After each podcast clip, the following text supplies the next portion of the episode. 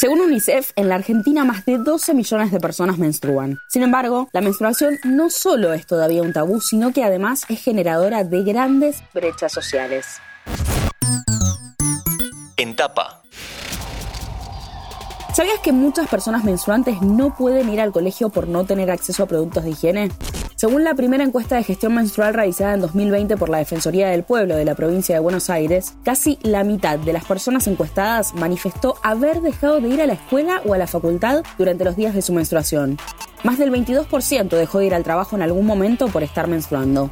Los obstáculos impuestos son muchos y generan graves consecuencias en la salud y la educación. Aunque no lo creas, la menstruación es un factor de desigualdad. Por eso charlamos con Ornella Colefi, miembro de la red de circuladoras, una red ecofeminista federal que se organiza para asesorar y acompañar procesos vinculados a la ciclicidad y sexualidad en el marco de la gestión menstrual. No solo hay una clara desigualdad económica que recae sobre los cuerpos menstruantes, sino también hay una falta de acceso a productos de gestión menstrual. Y esto en muchos casos es un factor tanto de ausentismo escolar, por ejemplo, como un factor que pone en riesgo la salud integral de las personas, ya que a veces se recurren a prácticas poco sanitarias. Es por esto que es fundamental el acceso a una serie de derechos que incluyan el acceso a productos de higiene menstrual y al agua segura. Respecto a la economía, te damos algunos datos para que entiendas por qué la gestión menstrual es también un factor de desigualdad económica. Según la Dirección Nacional de Economía, Igualdad y Género, en enero de 2022 el costo anual de menstruar era de entre 4.000 y 5.135 pesos. Por ejemplo, gestionar la menstruación con toallitas durante un año equivale al 70% de una asignación universal por hijo y al 38% de una canasta básica alimentaria. Por eso, según Ornella Colefi, menstruar es también una cuestión política. La forma de abordar la gestión de nuestra menstruación es una decisión política. En un mundo desigual, como en el que vivimos hoy, hay sectores que no tienen derechos garantizados, entre ellos decidir cómo menstruar. Por ejemplo, quienes no tienen acceso a la información tienen un abanico de opciones más acotados o casi nulos a la hora de decidir cómo quieren menstruar.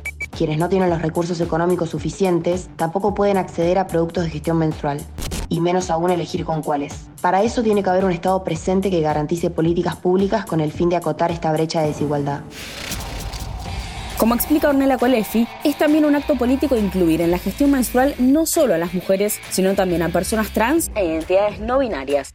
Es un acto político dar cuenta de las diversidades de cuerpo que menstruamos. No solo menstruamos las mujeres, ni todas las mujeres menstruan. Y en ese sentido, ser cada vez más conscientes de la importancia de visibilizar que el ciclo menstrual ovulatorio es un indicador de salud es también un acto político. En ese sentido, también es fundamental el acceso a la información hay una gran falta de información en las escuelas, lo cual aporta a que siga reproduciendo el tabú y estigma construido socialmente que hay sobre la menstruación. Esto es una deuda de la educación que hay que saldar urgentemente, porque repensar y visibilizar la menstruación en estos ámbitos transversales a nuestra vida es motor de salud. Para reducir la brecha social, la gestión menstrual debe ser una cuestión de Estado, quien debe tomar medidas concretas que circule información de calidad en espacios de nuestra vida cotidiana como centros de salud, escuelas, clubes, es fundamental.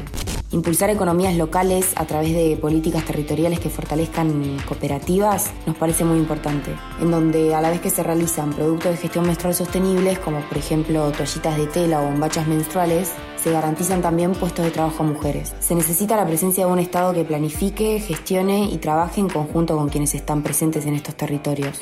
Por último, la necesidad de una ley nacional integral de gestión menstrual sostenible que establezca y exija la contratación de activistas en todas las políticas públicas de salud menstrual.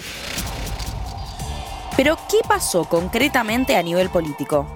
En Argentina, desde el 2020, se han presentado varios proyectos de ley sobre gestión menstrual, desde distintos espacios políticos partidarios en ambas cámaras. La mayoría de estos proyectos perdieron estado parlamentario por no haber tenido tratamiento en ninguna de las cámaras. Entendemos que esto es resultado de la cantidad de proyectos y de que el tema aún es marginal.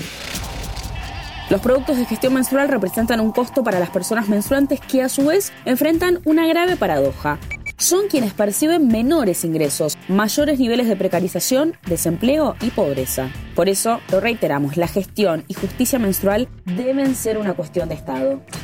Mi nombre es Agustina Girón y nos vemos en el próximo episodio de Etapa.